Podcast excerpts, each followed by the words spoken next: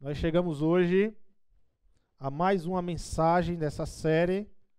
E hoje eu creio que a, a, a, a pegada vai ser mais uma.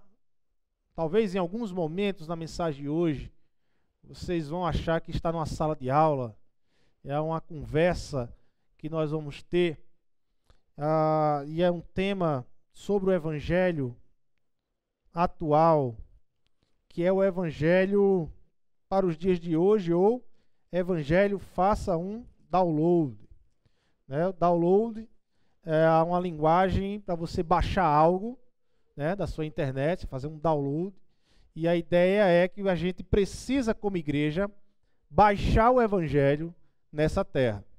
Essa terra precisa conhecer o Evangelho. É, então, ah, por isso que ficou o tema Evangelho, faça um download. Existe uma expressão muito forte do nosso Senhor Jesus Cristo, ah, uma expressão que nós falamos muito e gostamos muito de falar, mas que é uma expressão extremamente difícil de, de se manter, ou, ou pelo menos de você conviver com essa expressão de uma forma amigável aos dias de hoje. Aos dias de hoje. Em João 14, 6, Jesus diz algo sobre ele. Ele vai dizer o seguinte: é uma expressão muito conhecida. Deixa eu chegar aqui a benção. Obrigado. Ah, é uma expressão muito conhecida. Ele diz assim: Eu sou o caminho, a verdade e a vida. Ninguém vem ao Pai a não ser por mim. Que é que Jesus ele está sendo aqui? Quando Jesus diz assim, eu sou o caminho, eu sou a verdade, eu sou a vida, ninguém vem ao Pai, né? ninguém vai, é ninguém vem, a ideia de ele e o Pai ser um, ah, ninguém vem ao Pai a não ser por mim. Jesus ele está sendo exclusivista aqui. Essa é a grande verdade. Jesus está dizendo que qualquer outro que se colocar como mediador entre o homem e Deus é mentiroso. Jesus está dizendo que qualquer outra verdade que esteja se falando de Deus por aí, que não seja verdade produzida por ele sobre Deus, é mentiroso. Jesus está dizendo que a única forma de você ter vida é através dele. Qualquer outra sugestão de ativar a sua vida espiritual que não seja por meio de Jesus Cristo é mentirosa. Jesus está dizendo que a única forma de eu e você chegarmos a Deus, a única forma de chegarmos ao Senhor Deus, a única forma de desfrutarmos de vida eterna com Deus, se estão dizendo por aí que existe uma outra forma que não seja por Jesus Cristo, é mentirosa. Jesus está sendo exclusivista. Jesus está sendo exclusivista. Ele é como se Jesus está definindo. Vocês estão caminhando, vocês estão caminhando, vocês estão caminhando comigo, mas espera aí, deixa eu falar uma verdade de quem eu sou. Talvez vocês ainda não entenderam quem eu sou, mas deixa eu lhe dizer quem eu sou de fato, de verdade. E a partir daí, vocês vão andar comigo não achando quem eu sou, mas sabendo quem eu sou. Ou não vão andar comigo. Não vão aceitar essa verdade. Vão achar essa verdade dura demais, separatista demais, exclusiva demais e vão se espalhar comigo.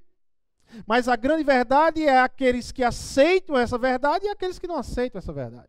Há aqueles que aceitam essa verdade por por completo, de forma integral, mas há aqueles que querem mascarar essa verdade.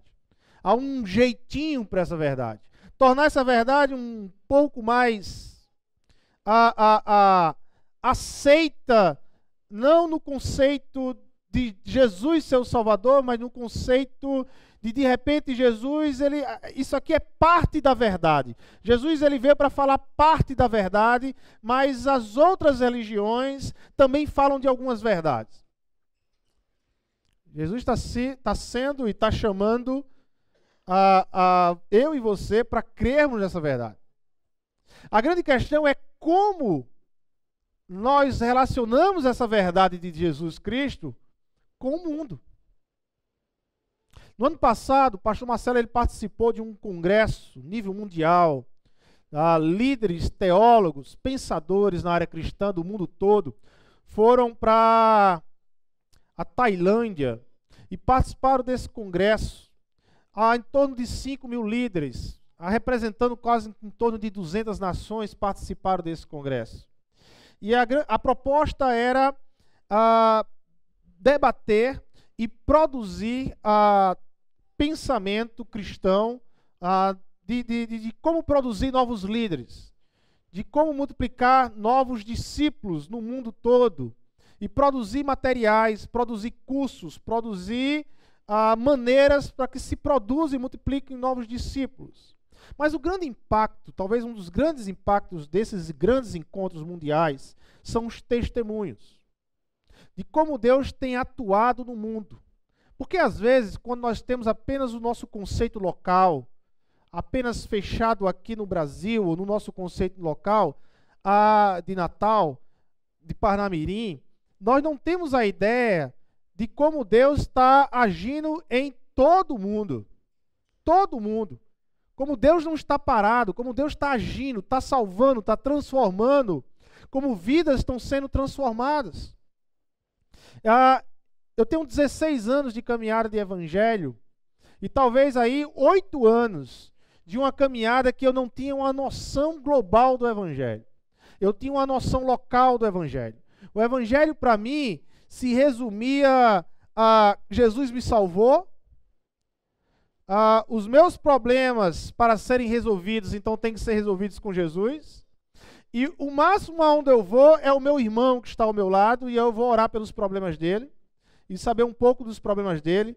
Mas eu não tinha essa ideia global de evangelho. Do que Deus está fazendo no mundo, do que Deus está fazendo em Natal, do que Deus está fazendo no Brasil, no Nordeste, na América do Sul, a nível mundial. E aí eu comecei, depois de uns oito anos para cá, a me deparar com muitas informações justamente sobre isso. Ah, de como Deus tem agido em locais extremamente adversos ao Evangelho, diferente do nosso Brasil. Diferente do nosso Brasil. Com toda a liberdade que nós temos para viver o Evangelho e para anunciar o Evangelho, como Deus tem agido em locais que você não tem a mínima liberdade em, em locais que caminhar com Jesus, aceitar Jesus como Senhor, significa perder tudo. Histórias como de um jovem, gente, que decidiu ser discípulo de Cristo, e da noite para o dia, essas pessoas perderam família, essas pessoas perderam casa, essas pessoas perderam amigos. Essas pessoas foram expulsos da vila, do vilarejo que elas viviam, pelo simples fato de ter aceitado o Evangelho como verdade e Jesus Cristo como Senhor da sua vida. Vidas de uma jovem que viu seus pais morrerem apedrejados em praça pública, porque os seus pais não abriram mão de dizer que Cristo é Senhor de suas vidas e dessa jovem contar essa história, de ver. Ela foi levada pelos que apedrejaram para ver o que acontece com cristãos naquele local. Ah, de um pastor que anda todos os domingos, algo em torno de 20 quilômetros, eu estou falando de andar, não é de vir de carro, não. De um pastor que anda todos os domingos, algo em torno de 20 quilômetros, para chegar nas vilas e para levar o evangelho nessas vilas. Tudo que ele queria e daria era ter uma bicicleta para facilitar essa caminhada. Mas todos os domingos, cerca de 20 quilômetros, ele anda a pé para pregar o evangelho em vilas que ainda não conhecem Jesus Cristo como Senhor e Salvador.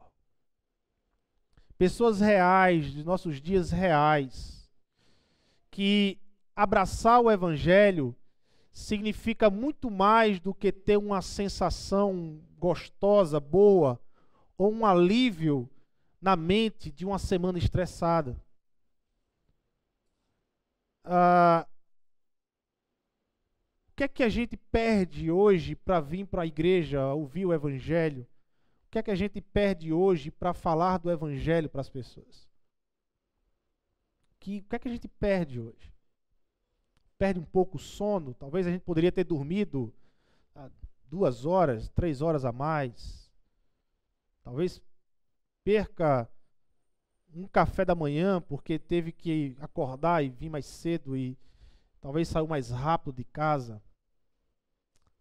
Talvez os irmãos que vão vir aqui para o culto das 17, das 19, 19 horas, percam um bom jogo, né?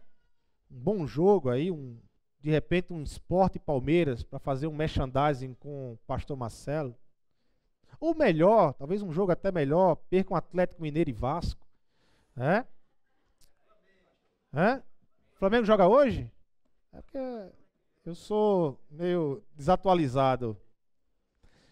Mas, sabe, o que é que a gente perde para estar tá aqui para vivenciar o Evangelho?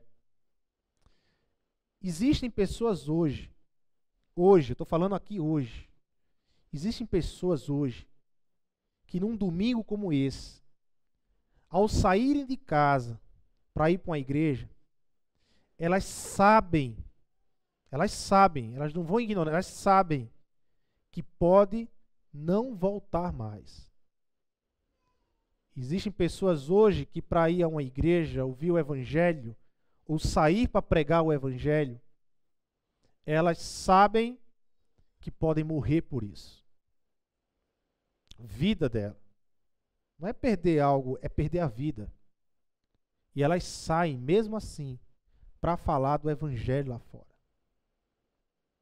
Pessoas hoje que vivem a realidade dos apóstolos a realidade dos pais da igreja, que pregar o evangelho, falar do amor de Jesus, significava estar se relacionando estreitamente com a morte.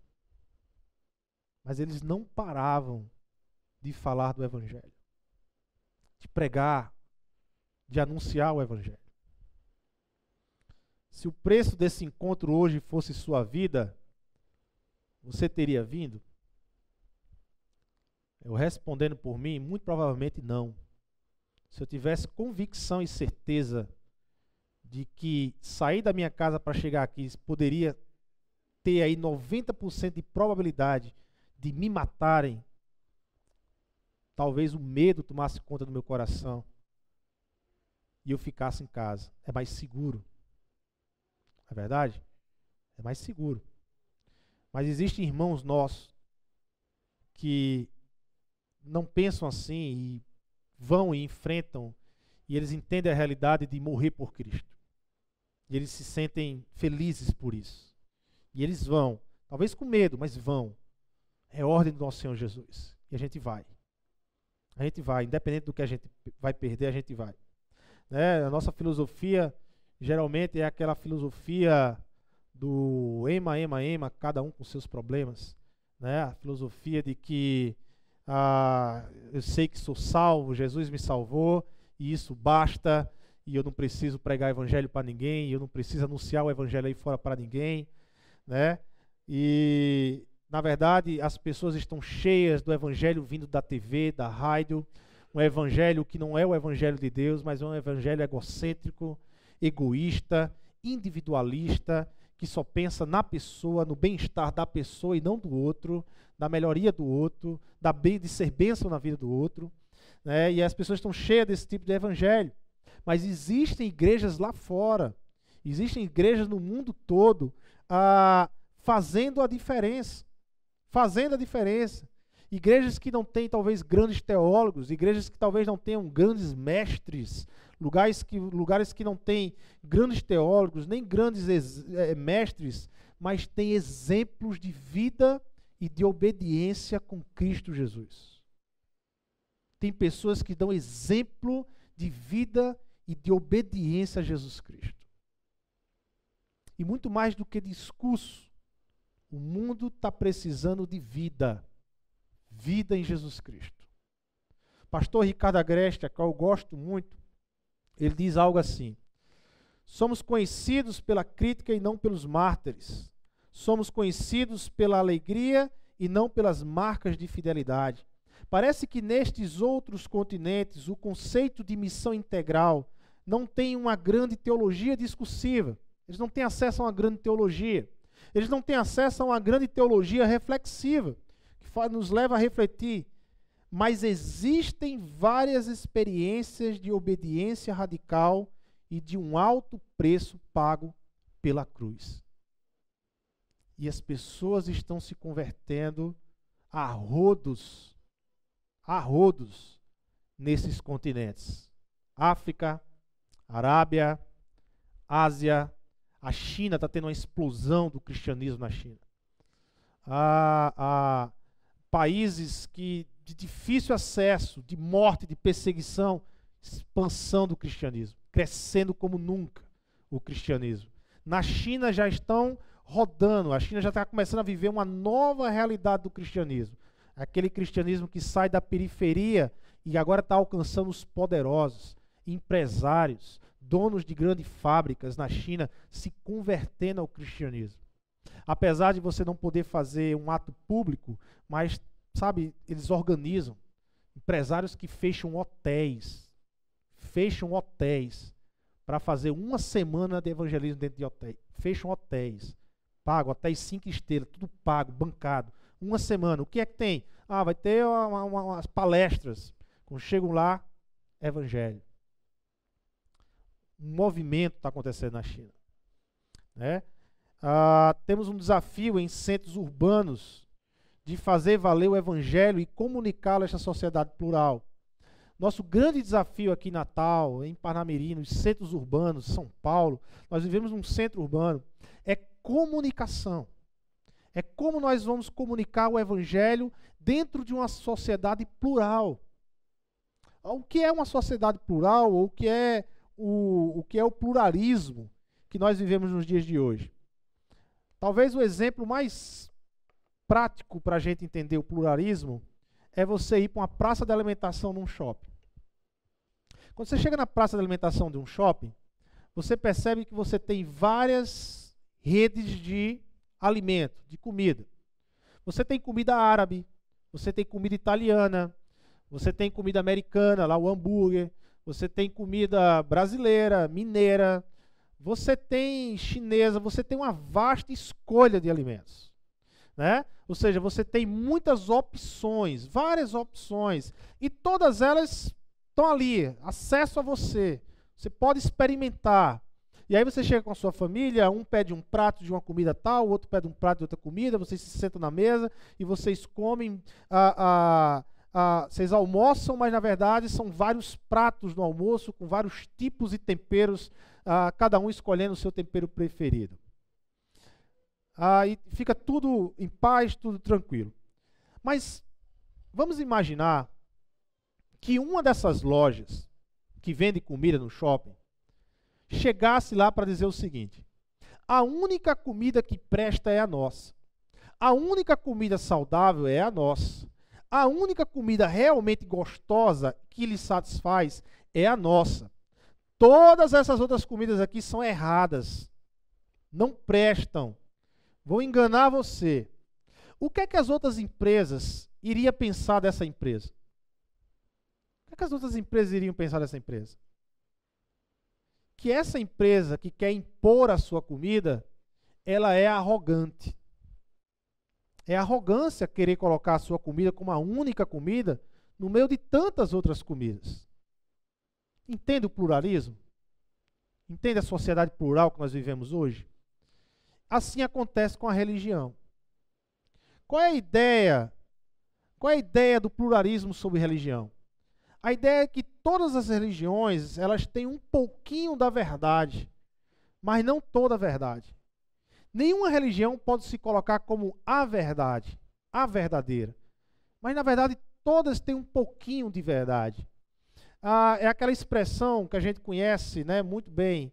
Todos os caminhos levam a Deus. Né? Isso é uma expressão da sociedade plural que nós vivemos hoje. Característica da nossa sociedade. Ninguém pode ser a verdade, mas tem que ser um pouquinho da verdade. Um autor que também gosto muito de ler, o autor Timothy Keller, em seu livro A Fé na Era do Ceticismo, um livro esse que já foi um livro base para um dos nossos café com Bíblias, né? Ah, quando a gente no, no início do ano fala de uma jovem universitária de Nova York e de seu questionamento dessa jovem universitária. Ela dizia o seguinte: Como pode haver uma verdadeira fé? É arrogante dizer que sua religião é superior e tentar converter todo mundo para isso. Certamente, todas as religiões são igualmente boas e válidas para atender às necessidades de seus seguidores particulares. Né? Popularmente no Brasil, nós conhecemos essa questão dessa jovem como todos os caminhos levam a Deus. O pastor Tim Keller, então, ele complementa no seu livro essa ideia. Durante quase 20 anos do ministério dele lá em Nova York, a igreja dele é no centro de Nova York, tenho feito inúmeras vezes esta pergunta para as pessoas que frequentam a igreja dele: Qual o seu maior problema com o cristianismo? A igreja dele é uma das igrejas que mais recebe céticos, ateus, acho que no mundo. Né? É, é num centro universitário de Nova York, ele recebe muita gente. E ele faz essa pergunta: Qual o seu maior problema com o cristianismo? A resposta é quase sempre exclusividade. Meu grande problema com o cristianismo é quando o cristianismo ele quer ser exclusivo, a única fé verdadeira. O grande problema da sociedade hoje conosco é esse. Eles não querem aceitar, é inadmissível, é inadmissível dentro de uma sociedade pluralista como a nossa, essa ideia de exclusividade. E aí, como cristão, nós temos dois grandes problemas. Dois grandes problemas. Primeiro, a nossa fé. A nossa fé. Porque o que, é que a nossa fé diz? A nossa fé diz, nós cremos naquilo que Jesus disse sobre ele. Então, se Jesus e nós acreditamos naquilo que Jesus é, Deus, Criador de todas as coisas, Deus, agente dessa criação, que viveu entre nós, que morreu na cruz e ressuscitou ao terceiro dia.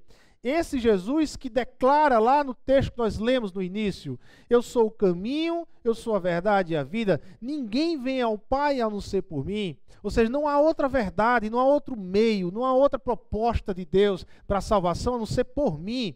E se nós cremos nisso, então, nós temos um problema com muitas religiões do mundo.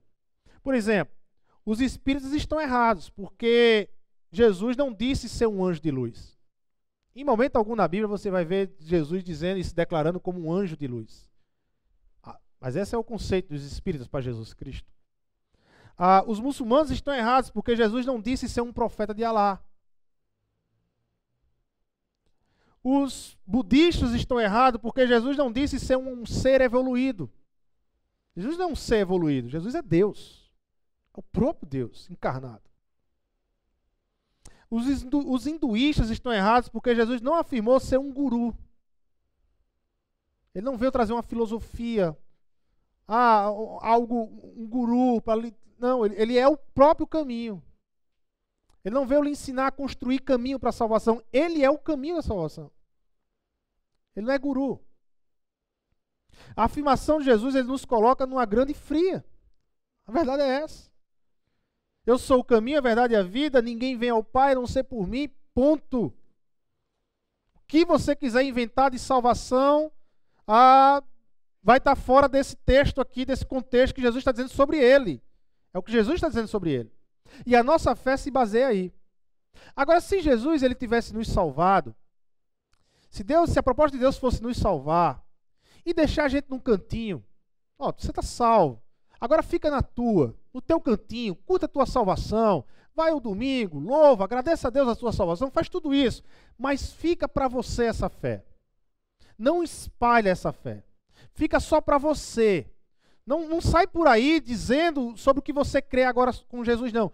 Você está salvo, fica aí. A gente teria menos problemas se fosse assim.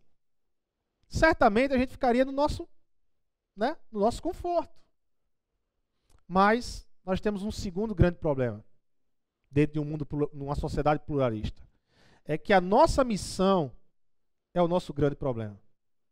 Jesus não nos salvou para deixar a gente parado num canto. Esse é o problema. O próprio Deus encarnado nos dá uma missão, e a missão de ir e fazer discípulo não é opção para a igreja. Não é opcional, é ordem do nosso Senhor Jesus Cristo para a igreja dele. Façam discípulos, ensine o povo a verdade sobre Deus. E aí o bicho pega, né? né? Ah, nós não podemos negociar os elementos da nossa fé, no entanto, devemos levar o Evangelho como um compromisso com Deus. E aí eu queria ler e compartilhar com você um texto que está lá em Atos, capítulo 17. Ah, como pregar o Evangelho num mundo pluralista de hoje? Como nos relacionar em uma sociedade plural de hoje? Atos 17, a partir do verso 16, são texto que não tinha como escapar esse texto, é, da experiência do apóstolo Paulo em Atenas, uma sociedade extremamente plural como a nossa, que era a sociedade de Atenas. Veja só, a partir do verso 16. Enquanto esperava por eles em Atenas, Paulo ficou profundamente indignado ao ver que a cidade estava cheia de ídolos. Por isso discutia na sinagoga com judeus e com gregos temente a Deus, bem como na praça principal todos os dias com eles, que por ali se encontravam. Alguns filósofos, epicureus e estoicos, começaram a discutir com ele. Alguns perguntavam o que está tentando dizer esse tagarela. Outros diziam: parece que ele está anunciando deuses estrangeiros, pois Paulo estava pregando as boas novas a respeito de Jesus e da ressurreição. Então o levavam, levaram a uma reunião no, do Areópago, onde lhe perguntaram: Podemos saber que novo ensino é esse que você está anunciando?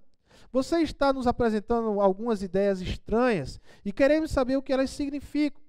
Todos os atenienses e estrangeiros que ali viviam não se preocupavam com outra coisa senão falar ou ouvir as últimas novidades. Então Paulo levantou-se na reunião do Areópago e disse: Atenienses, vejo que em todos os aspectos vocês são muito religiosos. Pois andando pela cidade, observei cuidadosamente seus objetos de culto e encontrei até um altar com esta inscrição: Ao Deus desconhecido. Ora, o que vocês adoram, apesar de não conhecerem, eu lhes anuncio. Vamos orar. Senhor Deus e Pai, ilumina nossa mente, toma conta do nosso coração e nos ajuda a compreendermos mais uma vez a tua palavra e a proposta do Evangelho para os dias de hoje. É em teu nome, Jesus, que nós oramos, te agradecemos. Amém. Primeiro ponto aqui é, é, esse desafio de pregar o Evangelho em meio a uma sociedade plural. Ah, o apóstolo Paulo ele está em Atenas, uma, uma, uma cidade de uma sociedade extremamente pluralista, em um ambiente religioso pluralista ah, no auge de Atenas, talvez mais de mil religiões existiam, pensamentos sobre religiões existiam em Atenas e se discutia. E é neste ambiente que Paulo vai e proclama o evangelho. E acredito que devemos observar algumas diretrizes nesse texto aqui. Para a nossa sociedade de hoje, que é tão pluralista como essa época, ou até mais. Ah, primeiro ponto que nós queríamos aqui colocar é que o sentimento de indignação faz parte da nossa missão. No versículo 16, enquanto esperava por eles em Atenas, Paulo ficou profundamente indignado ao ver que a cidade estava cheia de ídolos. Repare que o texto é, nos informa qual era o sentimento que Paulo tinha. Era um sentimento de indignação. indignação faz parte de nossa missão. Indignação é a gente olhar para as injustiças aí fora e ficarmos indignados. É impossível você abraçar o Evangelho, é impossível você querer viver a proposta do Evangelho e no mundo como nós estamos hoje e não se sentir indignado por muita coisa que acontece. Por, por charlatões que se aproveitam da fragilidade, da ignorância, que se aproveitam até mesmo do, do, do, do, do estado pecaminoso do homem, da, do, do homem caído, que tem uma tendência a ser ganancioso, que tem uma tendência a ser ego, egocêntrico. E aí você tem charlatões que se aproveitam de tudo isso e começam a comercializar a fé, começam a usar essa tendência gananciosa para atrair essas pessoas para dentro de uma igreja, não para viver o evangelho verdadeiro, mas para viver um falso evangelho, como diz o apóstolo Paulo lá em Gálatas, que seja anátema, amaldiçoado, tipo de evangelho que amaldiçoa e que não abençoa o homem. Indignados pela injustiça social. Vivemos em meio a, a, grandes crises de injustiça social, e não só no Brasil, injustiça social no mundo todo. Olha para o mundo, abra sua janela do mundo e veja como o homem produz injustiça no mundo. Como o homem tem produzido injustiça no mundo. Seja no Brasil, seja na América do Sul, seja na África, seja nos Estados Unidos, seja na Europa, seja na Ásia, aonde você for, você vai ter exemplos de injustiça social. Países que preferem fechar os seus olhos para a sociedade e apresentar, às vezes, com um coração orgulhoso: olha que o nosso PIB é alto, olha que nossa receita é alta, olha que nós somos um país rico, mas tem pobres no meio de vocês sofrendo e vocês não usam essa riqueza para atender esses pobres. Isso em todo mundo, todo mundo. Talvez em alguns países mais alarmantes, em outros menos alarmantes, mas em todo mundo, porque injustiça social, ela é produzida por um ser humano caído. Que só o evangelho pode resgatar esse ser humano. Todo mundo você tem isso. Então, indignação é algo natural daqueles que querem viver o evangelho e pregar o evangelho. Agora, quando nós falamos de indignação, nós temos duas observações aqui para falar desse texto aqui. Duas observações. Primeiro, a palavra profundamente. A palavra profundamente no grego aqui é pneuma, espírito. A ideia aqui é uma indignação que acontece dentro do apóstolo Paulo. É no coração do apóstolo Paulo. Quando Paulo está se indignando, não imagine Paulo rodando a baiana, discutindo no Areópago, chamando o povo e dizendo que vocês vão para o inferno. Ah, você. Não é isso que o texto está dizendo. É uma indignação pneuma, é uma indignação do espírito, do coração. Paulo não, não, não, não agride ninguém com essa indignação. Ele não está agredindo ninguém. Mas o que o texto está informando é que dentro dele, no coração dele, ele está indignado de como aquele sistema religioso estava escravizando, usurpando aquelas pessoas, enganando aquelas pessoas. Talvez algumas filosofias, talvez é, é, é, é nascidas da ignorância, mas outras com o propósito de extorquir mesmo de pegar dinheiro dos mais humildes, daqueles que não têm acesso às, ao, ao, ao, ao, estudo da, da filosofia, mas os, alguns filósofos, se aproveitando de um certo conhecimento, metiam a mão no bolso dos atenienses. E Paulo, vendo aquilo, ele se indigna, ele fica indignado. Fica totalmente indignado. Uma outra coisa é, é, é Paulo sentiu profunda indignação, e aí a gente tem que entender que Paulo sentiu profunda indignação não com os homens e mulheres de Atenas. Paulo ele sentiu profunda indignação com um sistema escravizador sobre as pessoas. Não foram com as pessoas, foi com o sistema. E a gente tem que entender isso, porque às vezes a gente quer pregar o evangelho ou a gente quer ver uma pessoa que está vivendo uma ignorância e a gente começa a discutir com a pessoa, a brigar com a pessoa. Nós ficamos até com raiva da pessoa. Nós vamos até azul para dizer assim: eu não falo mais com aquela pessoa. Está tudo errado. Tudo errado. Como é que você vai pregar o evangelho? Se você já começa com a proposta de que se aquela pessoa não aceitar a tua ideia, tu vai deixar aquela pessoa só. Que tipo de evangelho é esse que abandona em vez de andar junto? Está tudo errado. A indignação de Paulo não era contra as mulheres, não era contra os homens, era contra um sistema. E Paulo ele separava muito bem isso. Uma coisa é eu amar vidas, pessoas. Outra coisa é eu denunciar o sistema. Eu fazer as pessoas a começarem a pensar sobre o sistema que ela está vivendo. Mas eu amo as pessoas. Isso é muito importante para a gente começar um diálogo com a sociedade pluralista. Se você não tem diálogo com a sociedade, se você não consegue dialogar com as pessoas aí fora, como você vai pregar o evangelho? De que forma você vai apresentar o evangelho para as pessoas? O segundo ponto do texto está no versículo 19. Ah, o diálogo é uma proposta para você introduzir o evangelho no mundo. Verso, uh, verso 19, não, verso 17. Por isso discutia na sinagoga com judeus e com gregos tementes a Deus, bem como na praça principal, todos os dias, com aqueles que por ali se encontravam. Paulo discutia tanto com gregos quanto com judeus, bem como na praça principal, todos os dias Paulo ia lá e discutia. Agora, vem cá, quando você escuta essa palavra discussão, quando você de repente chega para você diz assim: o pastor Arthur estava na esquina ali da Quipão Seridó discutindo com uma outra pessoa. O que é que vem à sua mente essa ideia de discussão? O que é que vem na mente de hoje?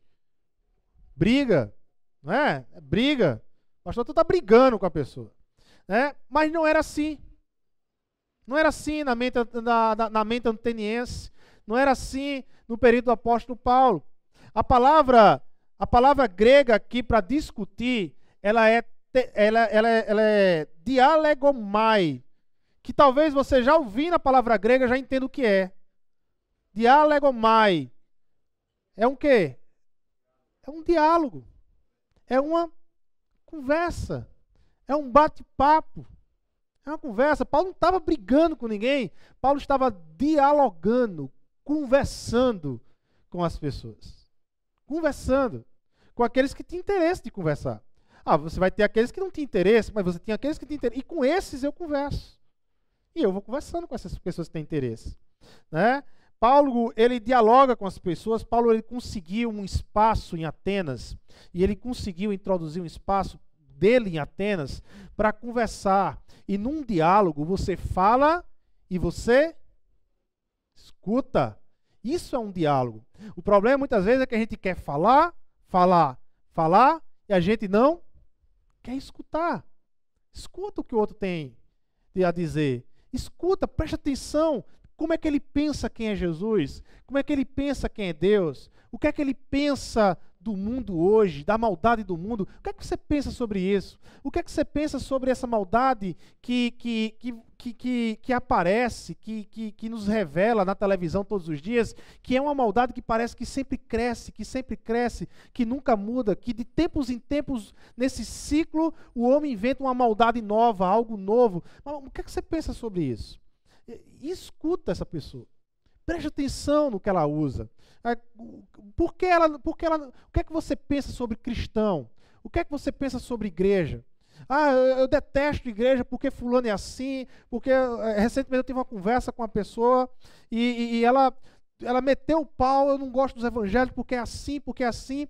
E eu comecei a prestar atenção e eu comecei a ver que ele estava totalmente fixado no comportamento, no comportamento. E eu disse: "Ah, então a linha de pensamento dele é do comportamento, é a questão do comportamento moral". E aí eu concordo com ele. E aí eu converso um diálogo dele para dizer assim, eu começo a conversa com ele dizendo: "Concordo com você em grau, número e gênero". E aí ele abre, olha para mim espantado, porque o que é que ele esperava? Que eu defendesse pessoas que estão jogando o evangelho no lixo? Eu não defendo esse tipo de gente.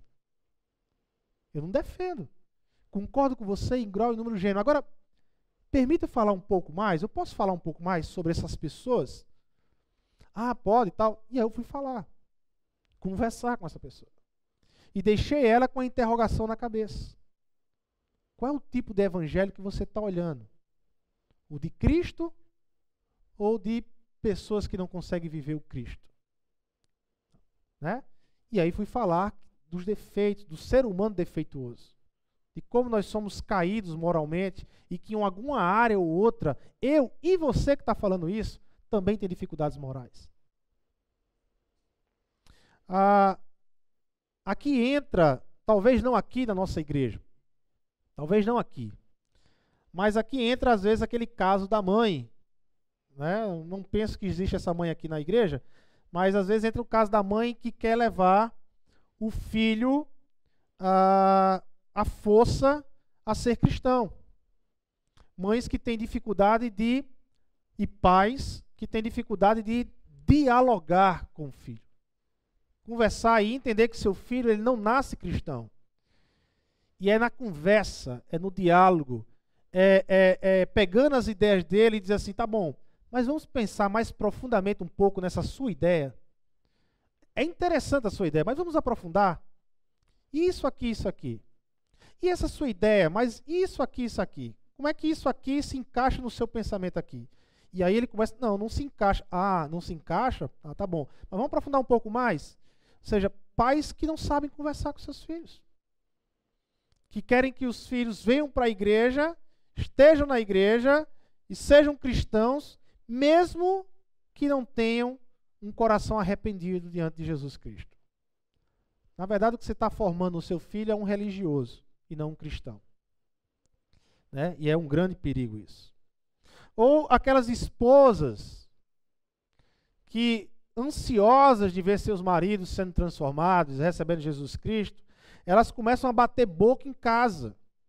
E batem boca, e batem boca, ah, você vai para o inferno, ah, você não sei o que, ah, você não merece, ah, ah você não, o amor de Deus não está em você, você não merece nem meu amor, porque Deus me ama e você não quer aceitar esse Deus que me ama, e começa a bater boca, né? Ou aquelas reuniões familiares que você chega e fica esperando assim, ansiosamente para o momento da discussão. Momento que vai entrar introduzir religião e você está pronta para discutir. Hoje eu vou detonar minha irmã. Hoje a minha tia vai ouvir umas verdades. O evangelho não funciona assim. Ele não se comunica assim. O evangelho ele precisa de um diálogo, de uma abertura para iniciar uma conversa.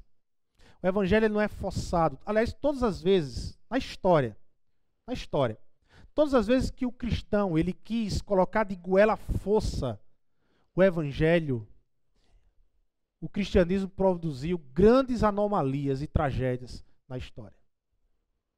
Porque o evangelho não é colocado à força. O evangelho não é forçado. O evangelho, como nós vemos aprendendo, vem por meio da graça de Deus. Meio da graça de Deus. Todas as vezes que o cristianismo quis forçar, se perdeu. Né? Devemos ter estratégias em um mundo pluralista. Devemos fazer com que as pessoas desfrutem os princípios, os valores do Evangelho. Mostre para ela princípios, mostre para ela valores. E comece a discutir o Evangelho a partir de princípios e de valores. Comece a discutir. Talvez hoje nós temos um, um grande link, uma grande oportunidade, mesmo no meio do caos que o Brasil está se vivendo, eu vejo uma grande oportunidade. Porque o que mais falta no Brasil hoje são valores morais. E quem é que nos ensina sobre valores morais? Quem é que nos apresenta um valor moral vindo de Deus? As Escrituras. Então, quando a gente começa a discutir o valor da justiça, o que é justiça, o que é, introduz os valores da, da, da Bíblia, introduz os valores do Evangelho sobre justiça. Ah, será que o homem é justo por si só? Ah, eu creio, tal. Ah, eu já não creio mais no homem. Olha, você não crê mais no homem? Rapaz, essa é a nossa, a nossa tendência. A nossa tendência é olhar para a humanidade e desistir dela. Mas, rapaz, graças a Deus, porque Deus, sendo perfeito, não, não desistiu de uma humanidade imperfeita. Ah, então quer, que quer dizer que Deus recebe pecadores? Ah, Deus recebe pecadores. Ah, então Deus não é santo. Rapaz, ele é. Você permita-me contar como é que foi essa história? De como é que um Deus santo começa a amar e abraçar pecadores? Tem uma história nesse meio tem um, um enxerto aí. Tem sangue derramado nesse meio. Eu preciso, você precisa entender. E aí você joga a, a, a, a, interrogação na cabeça da pessoa e a pessoa às vezes, eu quero saber mais disso aí. Como é que um Deus santo e justo, como você me diz, pode amar e abraçar pecadores, como você me diz que todo homem é pecador, ou seja, todo homem é injusto. E aí você tem a oportunidade de apresentar Jesus como a solução do dilema de Deus. Como é que um Deus santo e justo pode andar com pecadores, como eu e você. E aí você apresenta quem é Jesus. Quando transmitimos nos cultos, e quando a gente transmite os cultos pela internet, talvez às vezes um ou outro pode dizer assim: ah, isso é coisa de. Ah, porque quer ser moderna, a igreja quer ser moderna, né? Porque a igreja quer, quer aparecer. É não, gente. Existe um propósito. Existem pessoas que foram feridas pela igreja. Pessoas que foram feridas pelo mau evangelho, um evangelho mentiroso sendo pregado aí fora. Pessoas que não acreditam mais na igreja. E a internet é, é como se a gente estivesse abrindo aqui uma brechinha da porta e deixar com que essas pessoas que se machucaram tanto com a igreja e que não querem mais vir para a igreja, não querem mais viver a comunidade de igreja, deixar que elas escutem, mesmo que ninguém saibam. E elas entram, acessam. Sabe, é uma forma da gente atingir essas pessoas. É uma forma da gente atingir esses corações. E quem sabe, num diálogo, numa conversa, ah, porque nós não estamos aqui de domingo a domingo, eu e o pastor Marcelo, nós não estamos aqui para impor, para fazer nenhuma imposição aqui do que dizemos. Não. Nós estamos aqui para oferecer uma oportunidade para que você, para que você que está na internet, que você reflita sobre o cristianismo. É isso. Você reflita sobre o cristianismo. Você reflita, você pensa. A ideia não é impor na mente de ninguém, mas trazer uma reflexão séria, profunda, do que é ser cristão e do que é, no caso da nossa série de mensagens, do que é evangelho. Do que é evangelho. Em uma cultura pluralista, o caminho é um diálogo. O Espírito Santo é quem convence o homem do pecado, da necessidade de ter um Salvador e de que Jesus é esse Salvador. Não sou eu, não é você que vai convencer a pessoa de, de, de, de, aceitar Jesus, é o Espírito Santo. Não é papel da igreja de converter ninguém, é o Espírito Santo quem converte. Ah, e qual é o papel da igreja? O papel da igreja é abrir um diálogo e apresentar o Evangelho nesse diálogo. Esse é o papel da igreja. Se a pessoa vai aceitar, se a pessoa não vai gostar, não se preocupe com isso. Ame essa pessoa e não se preocupe se ela vai aceitar ou não. Você falou do evangelho? Falou. Você está vivendo o evangelho para ela? Está vivendo. Amém. Você está sendo igreja. Você está sendo canal de bênção na vida dessa pessoa. Aí, se ela não receber, não faz mal. Se ela não receber, deixa Deus com ela. Deixa o Espírito Santo com ela. Não é o seu papel. Não brigue por isso. Não discuta por isso. Não discuta por algo que não pertence a você. Não está no seu poder, não está no meu poder convencer o homem que ele é um pecador e que ele precisa de Jesus Cristo como Salvador. Não é esse.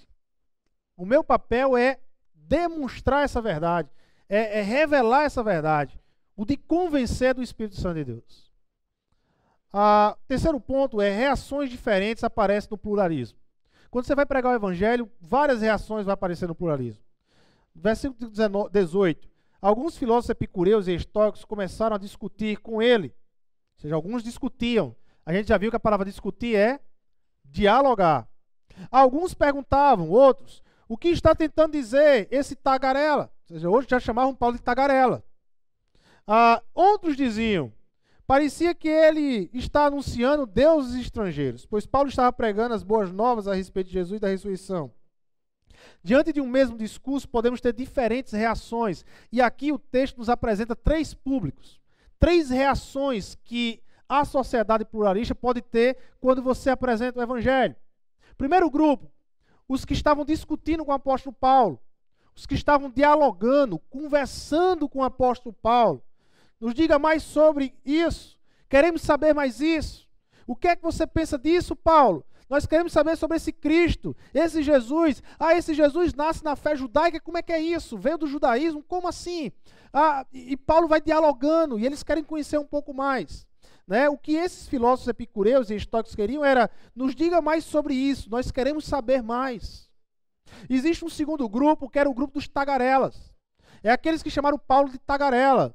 Né? Essa expressão é uma expressão típica de alguém que quer ridicularizar você. É uma expressão de ridicularização. Só que a ridicularização, e você vai encontrar essas pessoas assim: pessoas que vão ridicularizar a sua crença, pessoas que vão banalizar a sua crença. E nada mais é do que um instrumento de proteção para que a sua crença não entre nele. Ele está se protegendo. E aí o que é que ele usa? A ridicularização. Ele quer lhe afastar com isso. E se você perceber ah, que ele, na verdade, quer lhe afastar com isso, você para um pouco, porque você não quer se afastar dele, você caminha um pouco mais com ele, anda com ele, mantém um relacionamento, mas você já sabe que a, a, a ridicularização é um instrumento que ele tem de querer lançar uma parede, uma barreira de diálogo entre você e ele. Existe um terceiro grupo, que são o grupo dos deuses estranhos. Ah, é, é, Paulo está falando de deuses estranhos, né? e aqui a palavra a acusação é muito forte. Porque a palavra grega para deuses estranhos é demônios. Né? Então, o que eles estavam dizendo é que Paulo estava falando sobre novos demônios, né? sobre alguma coisa com a ver com demônio. Né? Então, esse é um grupo religioso. Né? Eles têm medo do que você vai dizer, pois pode botar em risco a religiosidade que eles têm e guardam com tanta verdade. Ah, uma vez um irmão chegou para mim e disse assim: Ah, pastor, eu não entendo porque eu estou falando do amor de Jesus e a pessoa não aceita a pessoa fica até chateada. Ela fica um pouco com raiva. E eu disse assim, mas em que sentido você não entende? Porque se você chega para um espírita e diz que tudo aquilo que ele acreditou como verdade nos últimos 30 anos da vida dele é tudo mentira e que Jesus é a verdade, como é que você acha que uma pessoa vai se sentir?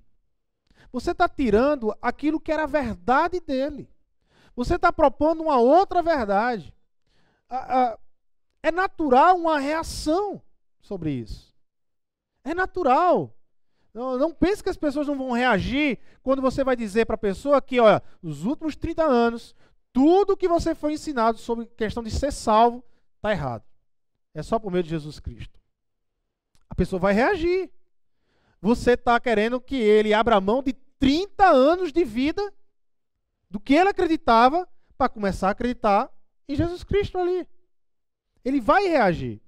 Você tem que dar tempo para a pessoa mastigar o que você está dizendo e engolir.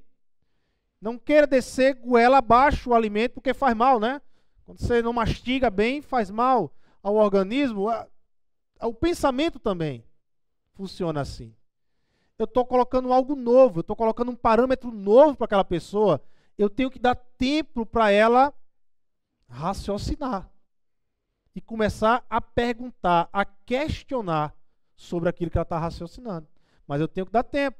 Ah, tem pessoas que querem que a pessoa se converta em cinco minutos. Em dez minutos de conversa, eu quero que a pessoa abandone tudo que ela crê para crer em Jesus. Não é assim que funciona. Você vai ter muito dificuldade uh, e, e, e, e muita decepção.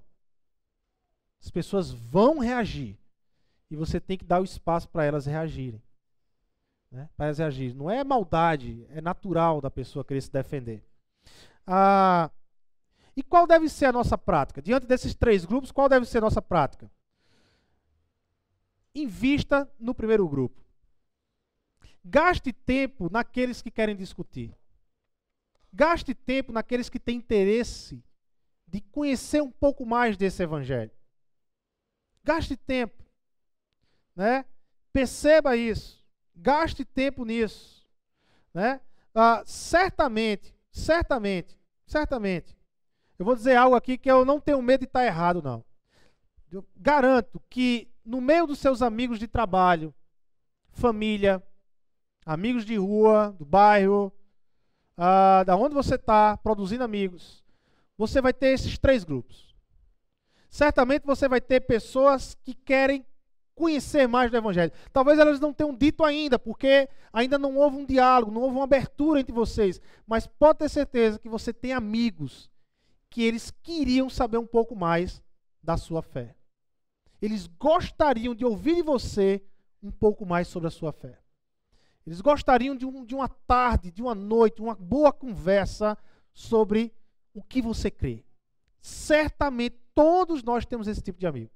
E é nesses que nós devemos gastar tempo. Era nesse tipo de gente, nesse tipo de pessoa que Paulo gastava e investia o seu tempo. E aí o que, é que a gente faz com os outros dois grupos? Nós oramos. Nós intercedemos por esses outros dois grupos. Nós pedimos a Deus que esses dois grupos evoluam para o primeiro grupo e comece a mostrar interesse. E aí a gente senta para conversar e dialogar. Mas enquanto isso, eu tenho que investir o tempo, investir meus recursos no primeiro grupo, naqueles que querem conversar, naqueles que querem um diálogo. Ah, e o quarto e último ponto, no 19 e 20, nós devemos ficar atentos às oportunidades. Então levaram a uma reunião do Areópago, onde lhe perguntava: podemos saber que novo ensino é esse que você está anunciando?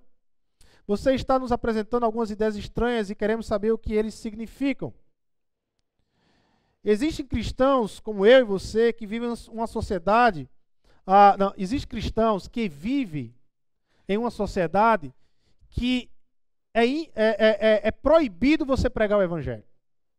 E existem, existem cristãos como eu e você que vivem numa sociedade que nós temos total liberdade para pregar o evangelho.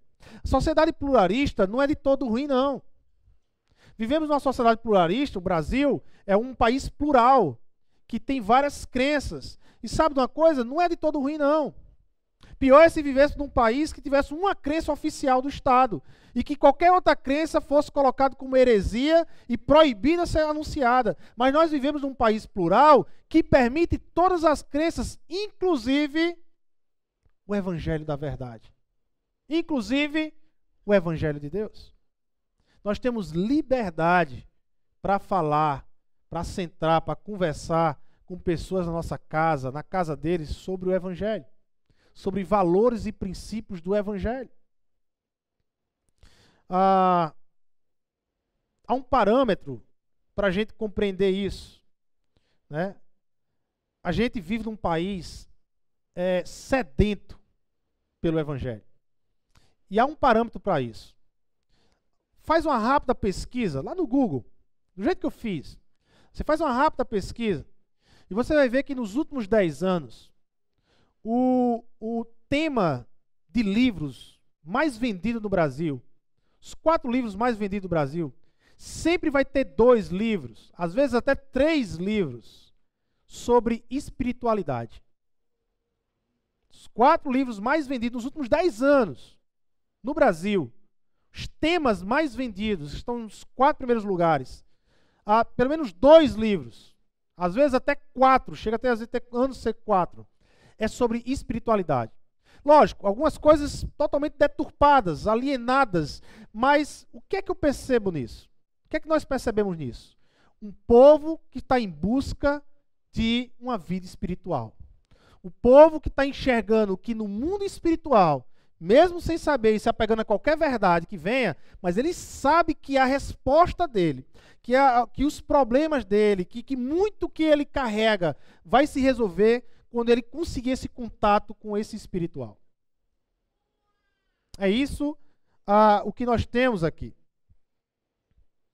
Ah, se você fosse imaginar o apóstolo Paulo, o apóstolo Paulo, ele fazer um exercício na nossa mente.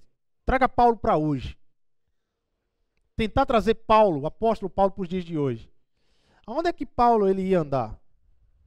Quais eram os cantos que Paulo ia andar? Sabe, eu vejo Paulo indo para a livraria, para Saraiva, para a leitura. E Paulo na livraria ele ia perceber quais são os livros mais vendidos. O que é que essa cidade está lendo? O que é que eles estão crendo?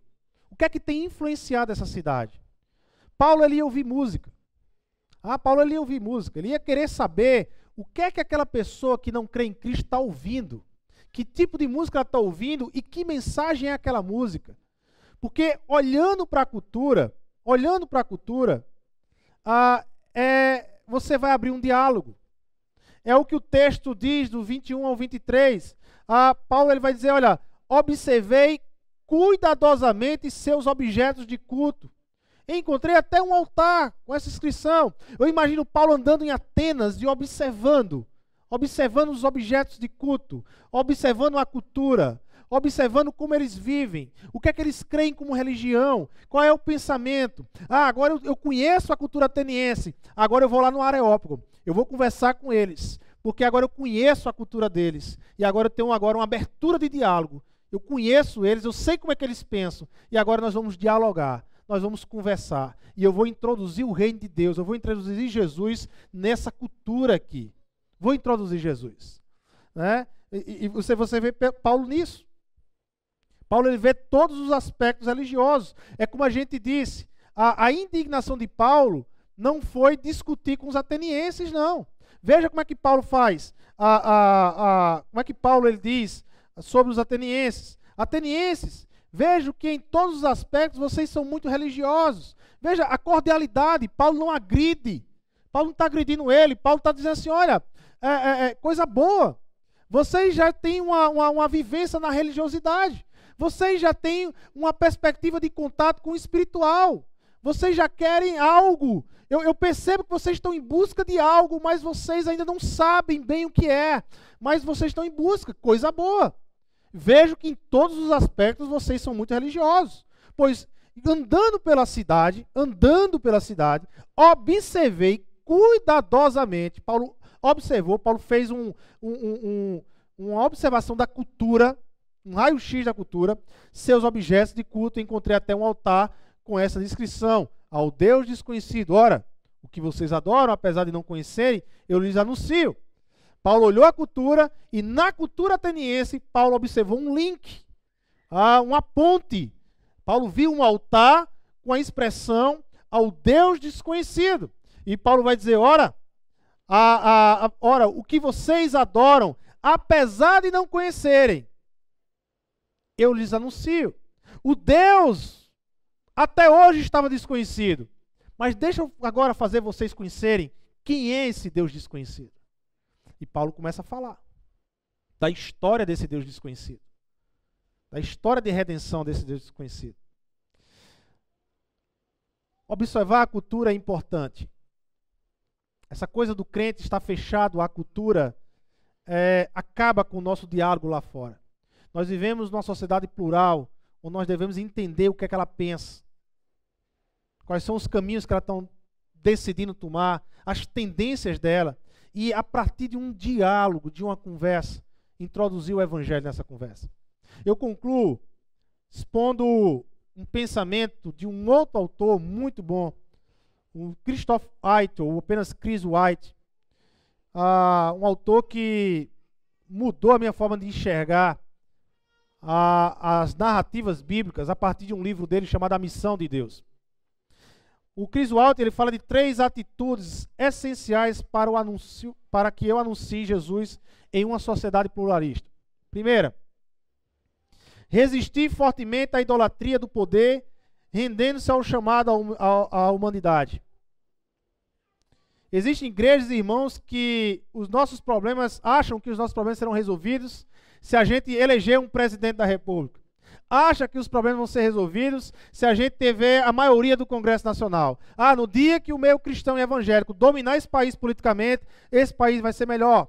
Porque a ideia desses cristãos é fazer leis, várias leis, que obriguem o povo, mesmo aquele que não quer viver o cristianismo, vai ser obrigado a viver o cristianismo e os princípios cristãos. Isso é um erro. Todas as vezes na história que o cristianismo quis fazer isso, quis empurrar de goela abaixo as suas verdades, o cristianismo produziu grandes anomalias e tragédias na história. É um erro. A, a, a nossa salvação não está em presidente evangélico, a nossa salvação, a mudança não está num congresso evangélico, está em Jesus Cristo e no Evangelho de Deus. No Evangelho de Deus. Não é nossa função tomar poder. Nós não fomos chamados para isso. Ah, Jesus teve a oportunidade de fazer isso, viu, gente? Jesus, quando esteve aqui na terra, teve a oportunidade de tomar poder. Jesus foi tentado pelo diabo por isso. O diabo ofereceu todos os reinos para Jesus. E qual foi a resposta de Jesus? Não. Não quero todos os reinos para mim. Ah, Jesus foi tentado a usar do seu poder na cruz do Calvário. Quando gritaram para ele: Ah, mostre agora que tu és filho de Deus. Desça daí e mostre o seu poder. Qual foi a resposta de Jesus? Silêncio, humildade, o meu lugar é na cruz. O seu lugar é aí, mas o meu lugar é na cruz. Ninguém me tira da cruz. Às vezes a gente quer, sabe, ter poder sobre as pessoas, controlar as pessoas. Não é assim que o evangelho funciona. Não é assim que funciona o evangelho. Outra coisa, resistir totalmente à idolatria do sucesso, rendendo-se ao chamado da integridade. Tem gente que organiza eventos, jantares para apresentar homens e mulheres de sucesso no evangelho. É a maneira como se não é, não é não, o sucesso não tem a ver com como é que você lidou com o dinheiro. Ah, você é um empresário, eu sou um empresário de sucesso, eu entreguei a minha empresa a Deus e olha como, como minha empresa cresceu o faturamento. Isso não é sucesso. Sucesso, apresentar Jesus é como é que você trata seu funcionário. Como cristão, como é que você tem tratado os seus funcionários? Você tem dado o melhor que você pode dar para eles? Isso é sucesso. Você tem, sabe, compreendido os seus funcionários nos momentos de dores que eles passam, porque eles têm vida fora da sua empresa. Eles têm família, eles têm casamento. Às vezes o casamento dele está se acabando e o cara está mal produzindo tudo errado e você tem que ter a sensibilidade, como um empresário cristão, de sentar para conversar com ele. O que é que está acontecendo no seu casamento? O que é que está acontecendo? Que é, como é que eu posso te ajudar? Isso é apresentar Cristo, sabe? é, é integral, é como você se relaciona nos seus negócios. Ah, empresário que não sonega imposto, que é correto, que paga. Que pode até dizer, olha, eu acho um absurdo a quantidade de impostos, mas eu pago. Se o governo não usa os impostos corretamente, aí é o governo. Eu pago, eu contribuo com esse país. Eu faço a minha parte. Ah, isso você está apresentando Jesus Cristo e o Evangelho. Não dar jantares e ficar apresentando o quanto você ficou rico depois de receber Jesus Cristo. A resistir fortemente à idolatria da ganância, rendendo-se ao chamado da simplicidade. A ganância nos escraviza dentro dessa sociedade consumista e capitalista. Nos torna seres insaciáveis. A ganância sempre vai estar dizendo para a gente: você precisa de algo mais. Você precisa de algo mais. Você precisa de algo mais. Você precisa de algo mais. A simplicidade vai dizer: o que eu tenho me basta. O que eu tenho, Senhor, eu sou totalmente grato a Ti, Senhor, que me sustenta. Eu sou totalmente grato. Meu coração se enche de satisfação, não por aquilo que eu não tenho, por aquilo que eu tenho. É por aquilo que eu tenho. Três atitudes, três atitudes que agindo em nossas vidas, nós, podemos abrir um diálogo com a sociedade pluralista lá fora e iniciar uma conversa sobre o Evangelho. Que é que o Chris White quer dizer com isso? O que é que Chris White quis dizer com isso? Não adianta querer pregar o Evangelho lá fora, se você ainda não está vivendo o Evangelho. Uma hora ou outra, as pessoas lá fora, observando a sua vida, elas vão lhe denunciar isso. Vão lhe denunciar isso. Eu preciso de um equilíbrio com o Evangelho para começar a pregar o Evangelho lá fora. A viver e pregar. Não só viver, eu preciso pregar. E não só pregar, eu preciso viver. É, é os dois. É os dois. Né? Quando perguntaram ao Tim Keller qual é a, a, o que é mais importante na igreja? Qual é a tarefa mais importante da igreja? Pregar o amor de Cristo ou fazer ação, ação social?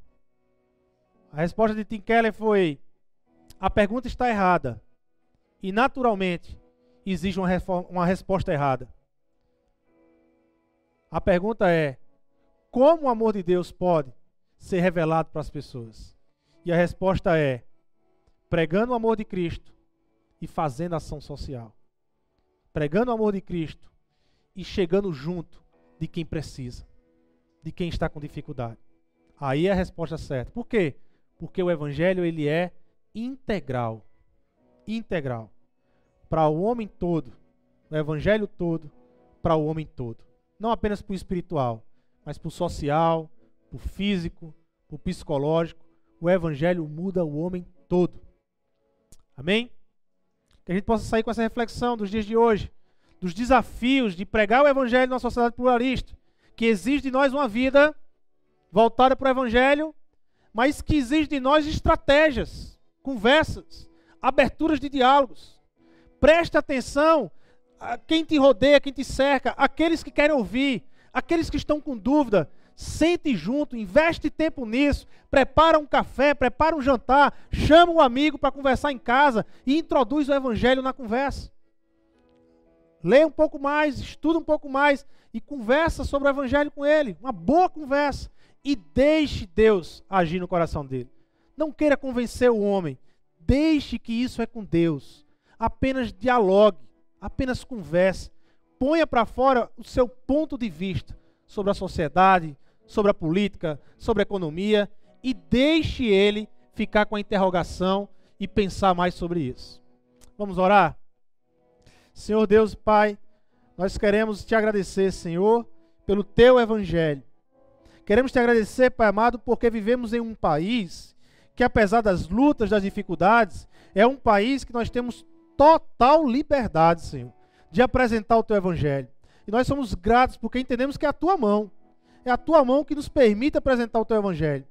Não nos faz ser pessoas egocêntricas, que queremos impor as nossas verdades, ou até as tuas verdades, mas queremos impor de, de, de uma forma forçosa.